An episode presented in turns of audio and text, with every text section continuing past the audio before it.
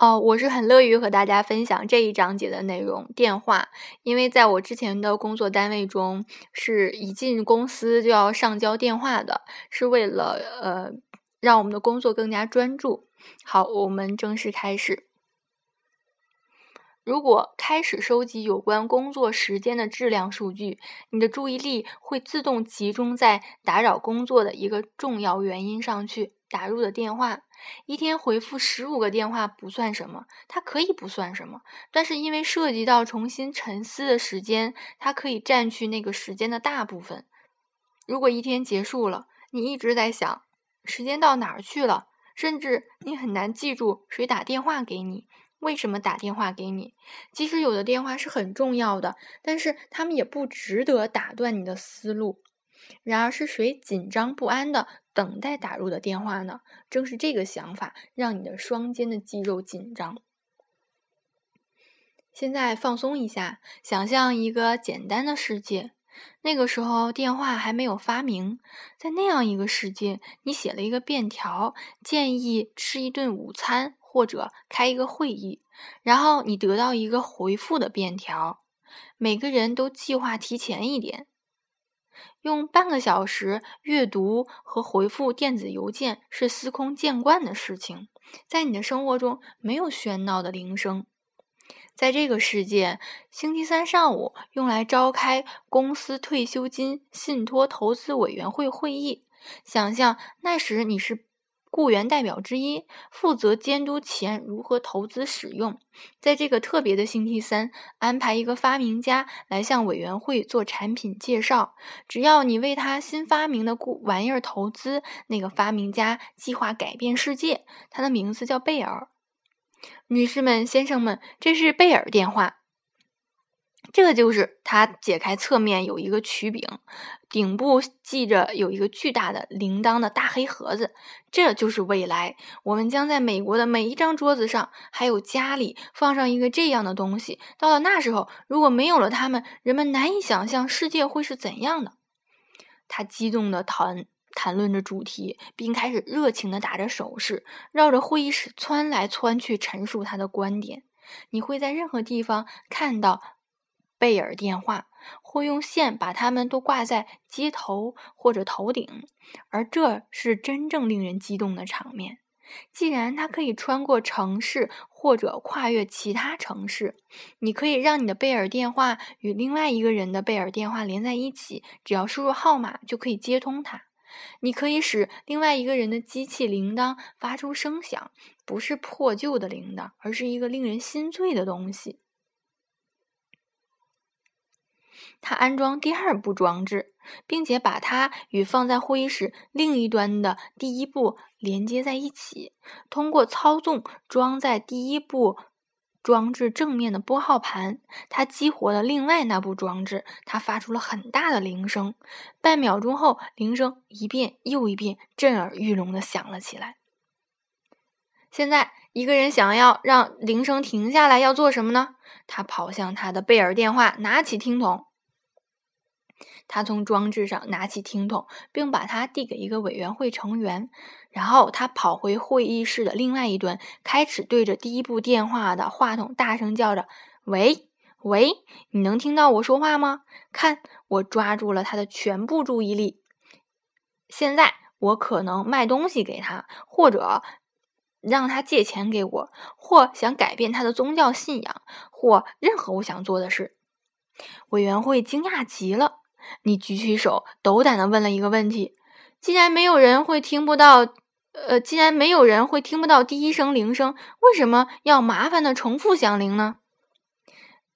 呃，他回答道：“哦，那是贝尔电话的美妙之处，他从不给你机会考虑是否回复。无论铃声响时你在忙于做什么，无论你有多忙，你都会忍。”扔下任何事情回复，否则你知道他会一直响个不停。我们要几十亿的销售这个东西，他不能只响一遍。委员会挤作一团商量着，但是不久便做出了一个判断：你们都一致决定将这个没有用的东西扔出门外。这种装置是如此的打扰人，以至于如果你一旦一声不吭的允许别人安装这种装置，办公室就没有人能完成工作了。经过贝尔电话的多年影响，我们可能沦落到从台湾和南朝鲜购买货物，国家甚至出现了贸易逆差。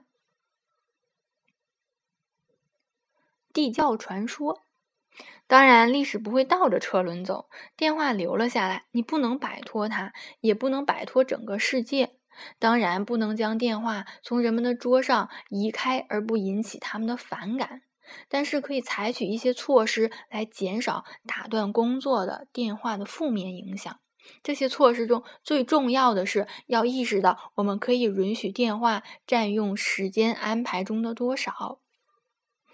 你经常打断与同事或朋友的谈话去接一个电话吗？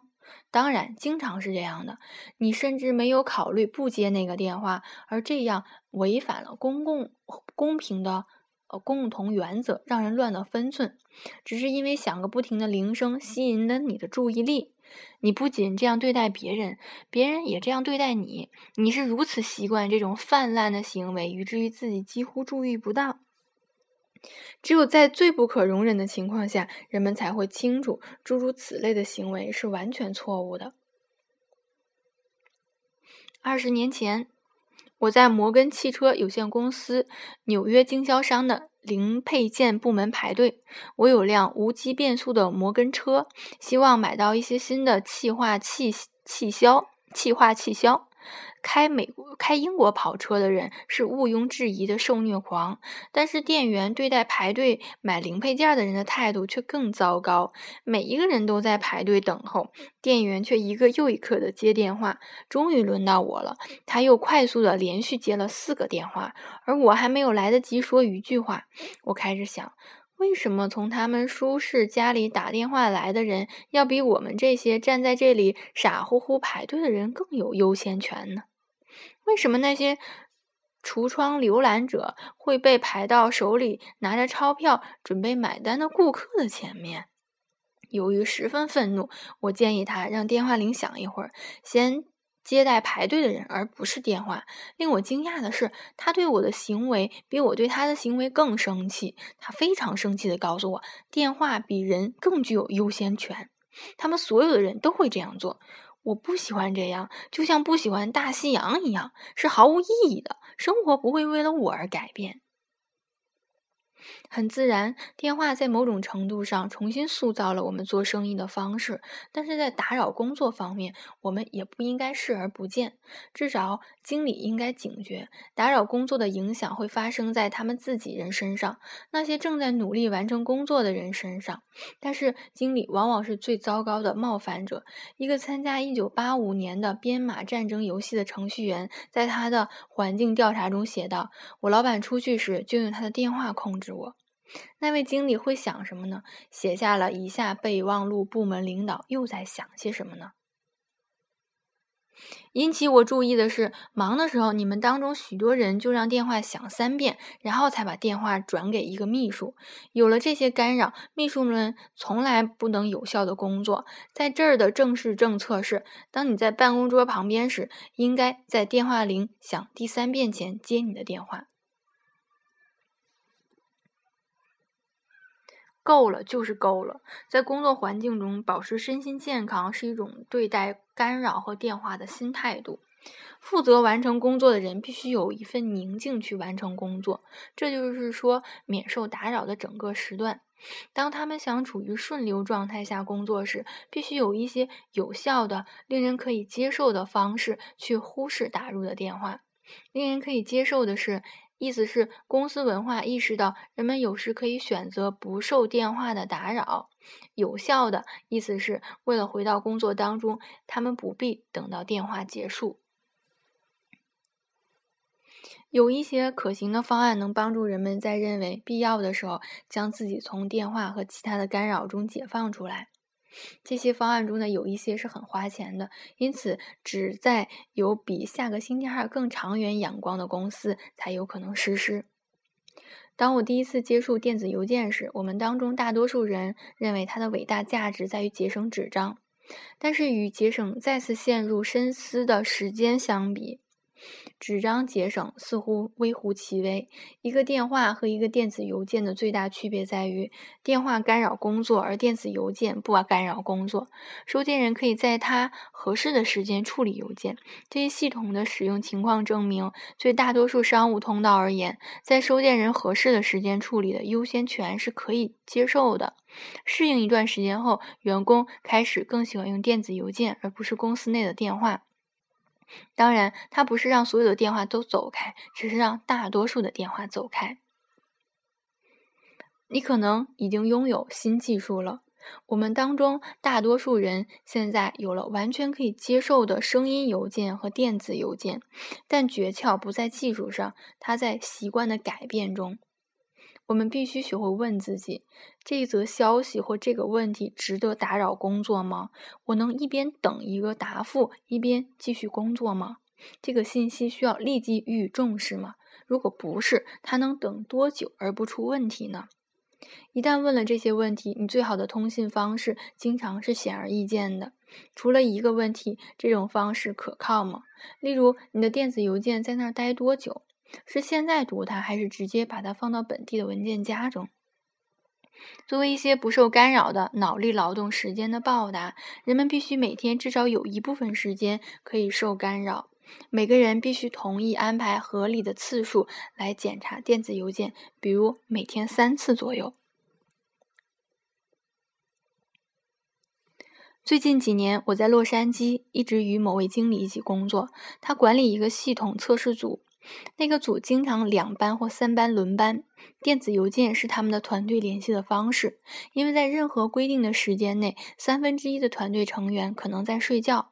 他告诉我有关他的早晨邮件处理习惯：一旦醒来，他就一边洗淋浴，一边打开西呃西上型电脑（膝盖的膝西上型电脑），下载所有的电子邮件。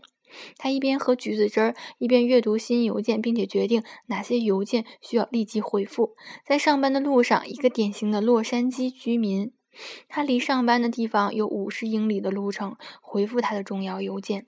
当他到达办公室时，放下膝盖上的电脑，发送写好放下膝盖上的电脑，发送写好的回复邮件。诀窍就是每天早晨都自己处理邮件。上面介绍的最重要的窍门是改变态度。人们必须知道，有时不接电话更好，而且他们必须知道他们的时间。重要的是质量，而不是数量。